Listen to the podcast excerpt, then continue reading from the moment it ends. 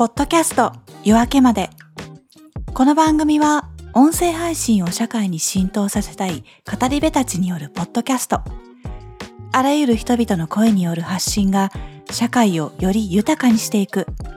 そんな妄想混じりの雑談トークをお届けします。バナナです。つかの間です。前回は会社のポッドキャストのプロトタイプ作って、それでうん研究所の中のトップにいいねって言ってもらって、そこから誰にいいと言ってもらえればいいのかみたいなところを辿って、とりあえず研究所内としてはいいんじゃないみたいな感じにはなったかなとうん。いうところを話してですね。うんうん。で、えっ、と、今日はその後ですね、はい。研究所の中でいいねと言ってもらったんだけど、うんうん。まあ、広報部門は、まあいいんじゃないっていう感じにはなったと。うん。じゃあなんか普通にポチって配信していいんじゃないかって思っちゃったり あ押したい。今すぐ押したいってなってる。ねするけど、うんうんでもまだ、例えば Twitter とか、例えば Facebook とか YouTube とか、そういうアカウントを開設するじゃないですか。やるときには。うん。そのアカウントを開設するときって、まあそのアカウント開設を管理するチームがいたりするらしいんですよね。うーん。まあもちろんそうですよね、会社の中でね。で、そこにこういうアカウント開設するんで、よろしくお願いします、みたいに、まあ、言う必要があるらしい。うんうん。で、どうやらそこに、このフォーマットでこれ記入して提出してください、みたいな。うん。まあそういうようなものがあったので、まあちょっとそれを記入して提出すると。うん。ただ、その提出するときには、こういう人たちにちゃんと確認しといてくださいね、みたいなこと。も書かれていると。うんうん。誰に確認すればいいと思いますか、バナナさん。え、でもそら、そらそらもうあなた、ほら、え、トップで社長？そこまではいかないですよね。あ、行かない。行かない。うん。えー、なんだろう。でも、施設長とか、そうですね。その、例えば、まあ、自分の所属しているその研究開発部門であれば、そこの部門でちゃんと確認できていること、うんうん。そこのオーナーの人がちゃんと把握していることうんうん。っていうのはまず一つ、あの、うん条件としてあって、それはクリアしていると。うん。じゃあ他誰が、誰に言わなきゃいけないのかってえー、会社の組織考えたときに、うんうん。例えばまあちょっとポッドキャストだと分かりにくいかもしれないんで、うん。例えばインスタグラムを起こそうとしたときに、うん。誰に許可をもらう必要が、誰にとかどういう部門にどういう部門かな、えーっとね、部門でしょ？うん、なんだろう。こう、なんか、法律とか、うんうんそっち系のうんうん部門。いいですね安全管理的な。なんなの？なんかそうですねそんな、そんなやつ。安全管理いいですねあ、やったやったやったやった。まあ正解？正解？法律とかねリーガル系な部門があるじゃないですか、会社の中であるある。そういう契約書関連のねまあリーガル部門があったりするわけですけどそこももちろん確認する必要が。だからリーガルの担当の人にもこういう目的でこういう番組を配信しようとしてるんですけどうん。大丈夫ですかねってそういう話を、えーしてうんうん。例えばあの著作権とかね肖像権とかうんうん。権利系。商標登録の商標とかうん。そういうことがやっぱり関わってくるのでうんうん。例えば社員が話をしてその社員の声っていうのもやっぱ肖像権とかがねかかってくるのでうんうん。その肖像権にちゃんとあの社員は同意してるんですよねとかね、あのあうんそういう同意書みたいなものをちゃんとサインしてもらわないと。いけないとかねそれちょっと思い浮かばなかった。肖像権か。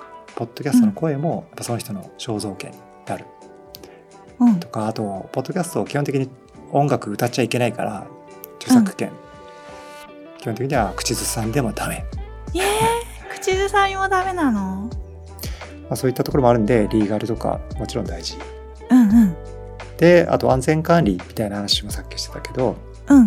それってどういう意味の安全、えー、なんだろう。でも、うん。なんかこう、社会的にこれを 世に出して安全なのかとか、どういう意味で安全、えー、情報とか、うん。までも結構私さっき言ってたこの権利系の話っていう意味の安全だった。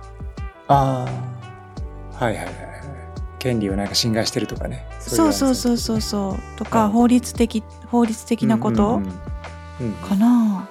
その情報的なことっていう意味では例えばそのアカウントを開設してアカウント乗っ取られるとかもあるじゃないですか、あー。あーあーあーあーあーうん情報、情報の方ね。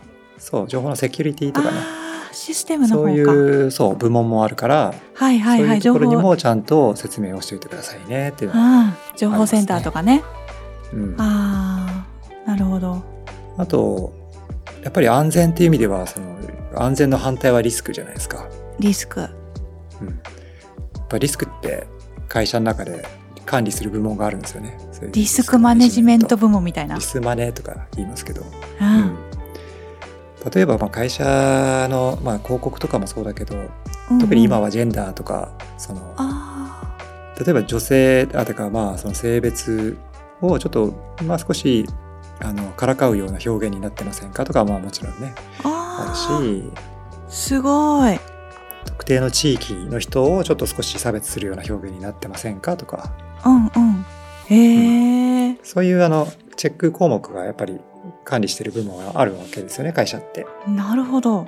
そういうところをしっかりしないとダメですよっていうガイドラインがあるから、うんうん。そのガイドラインにのっとってちゃんとそれらを全部配信する前にはチェックして配信しますよっていうそのチェック体制を整える整えるんで大丈夫ですって説明する、うん、なるほど、うんすごい企業っぽい。そそれがねやっぱりその毎回毎回毎週毎週そこのリスクマネジメントの人がチェックするってなると配信めっちゃもう大変じゃないですか。大変。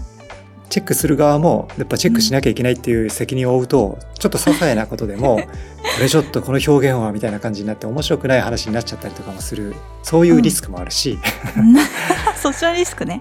そう。うん。あるしそれを毎週そこにチェックしてもらってなんだかんだやるその労力がすごい増える恐れがあるそうだよね。喋る方もこう喋りにくくなっちゃうよね。そうそれはやっぱ避けたいですよね避けたい。だからこういうリストをちゃんとうちのチームで毎回その第三者にチェックしてもらって要はうん出演したり編集した人じゃない人にチェックしてもらってっていうチェックプロセスを作るので大丈夫ですと。うん で最後はあの承認者がちゃんと確認するんで大丈夫ですというのをちゃんと説明して、まあ、うん。そこが結構やっぱりちょっと時間かかったところあるけど、そこの説明をしてうん。あとは安全っていう意味ではないんだけどうん。あでも安全か安全っていうかそのリスク的なところで言うとあのやっぱり化粧品の会社だからうん。その薬事とかまあでも法律じゃあ法律だよね。リうんーガル、うん。薬事的な表現が 気をつけなきゃいけないよね。ね治治ったって言っちゃダメとかね。うん。そう。シワが治りますよとかそういうこと言ってませんか？うん。とかね。き消えるとかねダメなんだよね。なんかそう。ふっくらするとか。うんそうそうそう。そしっとりするとか。う、うん、はいいよみたいなああいうやつね。言っていい表現と。うんうん。決められてある。あるあるある。なんか研究者の人だと結構そこ言っちゃいそうだよね。そうなんですけどだからこの基本方針としてうん最初に明確にしてるのが基本的には製品の話化粧品の話はしないっていうのを大前提にしてあります。それすごいよね。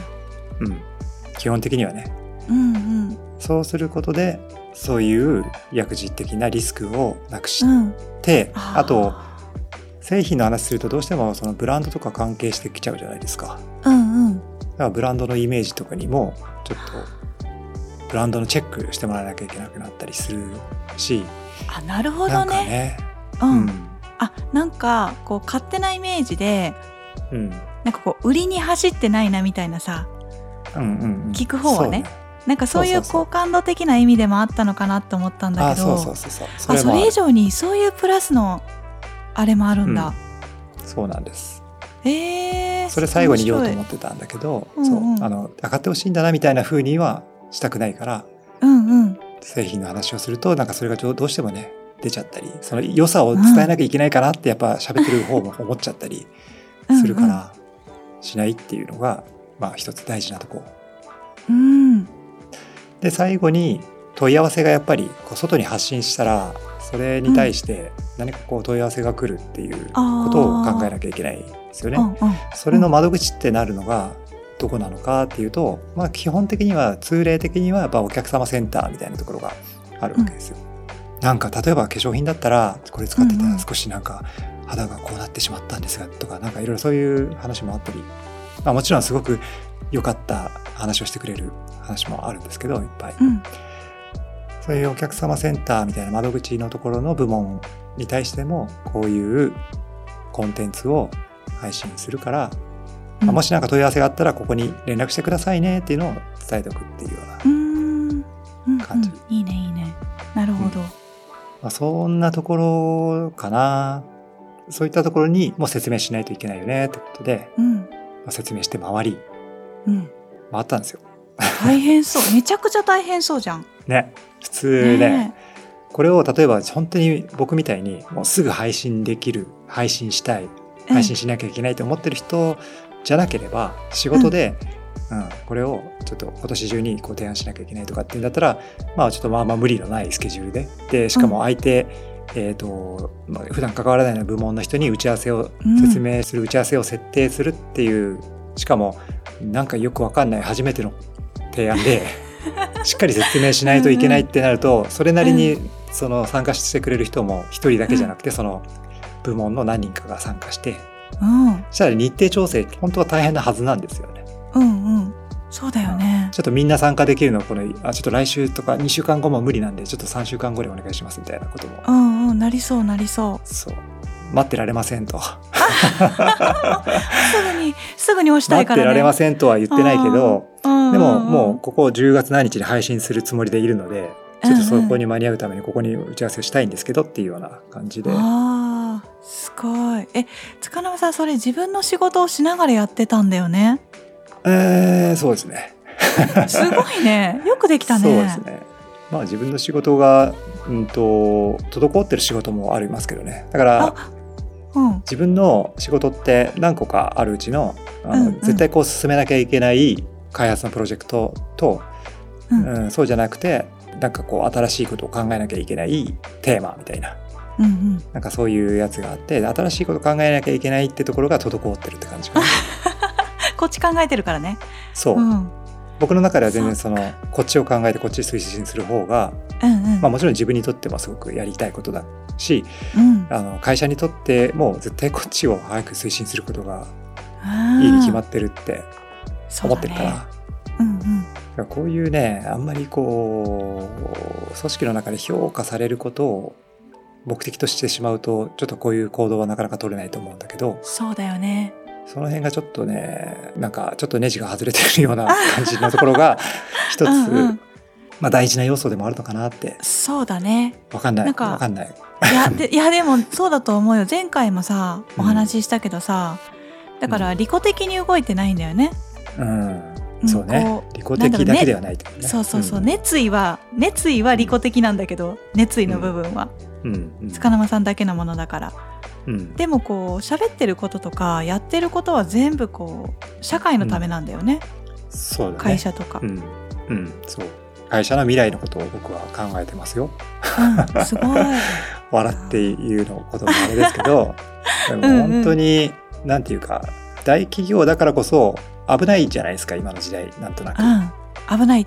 な危ないっていうのはそこで働いてる社員のマインドとしてちょっとそこにあぐらかいたりとかあのやばいなっていう意識がなければ、うんうん。従来の変わらない考え方とか変わらないプロセスとかでやってて、なんかうまくいかないなうまくいかないなそれはあそこの部門が悪いんじゃないかみたいな感じになってくるわけですよね大企業大大きな組織って。わかります。なんか停滞するとそこってよどんでくじゃん、うん。うん。あの水が流れてないみたいな感じで。うん、に水が濁るみたいな感じで、うん。文句になってくるんだよね。そう。そうなんですよね。やっぱそれはあのどこの会社もそうだと思うしやっぱこれはやばいなっていうふうに思うところがあって。あでもなんていうか自分この会社が好きだなんですよね。好きなんですよね。好きってかいいうんうん。すごいいい会社だなと思うんで、うん。しかもすごく歴史がある会社だからうんうん。このやっぱり潰しちゃいけないって、まあ、潰れはしないとは思うけどうん。もっともっとその社会の変化に合わせて進めていけるはずだしうんうん。多分進んでいるのかもしれないけど僕はちょっとそう感じれてなかったってこともあって、うん。それは僕の勘違いかもしれないけど、で意識変えていかなきゃやばいんじゃないかっていうふうに思ってるから、このポッドキャストっていうのがそれを救う可能性がある。うんうん。救うっていうとちょっと言葉が良くないけど。うん。変えるきっかけになると思うしそう。きっかけなんかこう結局さ変わるきっかけって全部出会いじゃん。うん。物であれ人であれ。うん。それってこうやっぱりそれこそ SNS で発信することもあるからうんこういうポッドキャストって一つの出会い新しい出会いが生むだろうから、うん。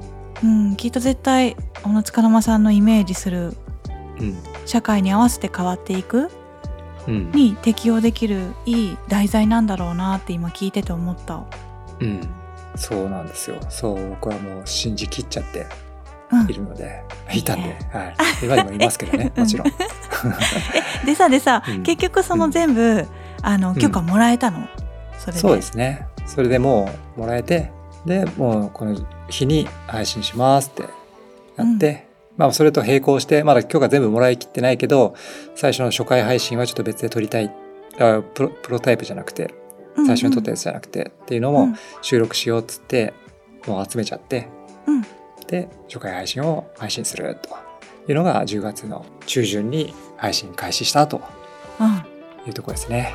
あーじゃあもう本当にあとポチするだけになったんだ。もうポチしましたと。あしました。しましたと、そうですね。ポチして配信予約して、うんうん、はい。なるほど。やっとポチリしたところまで、いうん、そうですね。やでも全体通してやっぱりこううん企業うん、の中でどう、まあ、上手に立ち回るというかさ、うん、まあ、上に伝えてスピーディーにかつ安全にうん、進めていく上でこれかなりいいうん、題材になったって、そうですね。めっちゃ思う。はい。というところですね。ちょっと次回ははい。僕が今一人で推進してたような感じには聞こえるかもしれないんですけど、めっちゃ聞こえる。でもうん。共感して一緒に協力してくれた初期のメンバーとかはまあいたりとか、うんでちょっと共感してくれる人が増えたりとか、なんかそういう僕以外の人たちを、まあその具体的な人っていうよりは、まあなんかこんな感じで増えてったとか、うんこういう輪が生まれるよとか、なんかそんな話ができたらいいのかなと思ってます。えー、素敵あの、うんワンピース的な話だねうん、そうですね。仲間が増えてくそんなね、話ができたらいいですけどね。わかんないですけど、話してみないことには。うんうん聞きたい聞きたいはい。はいでは今日はここまでということでね感想などありましたら「ハッシュタグぽよ」カタカナの棒に漢字の夜でのツイートをお願いしますそれでは本日はこの辺でお相手はバナナとつかの間でした。次回もお待ちしております。ポッドキャスト夜明けまで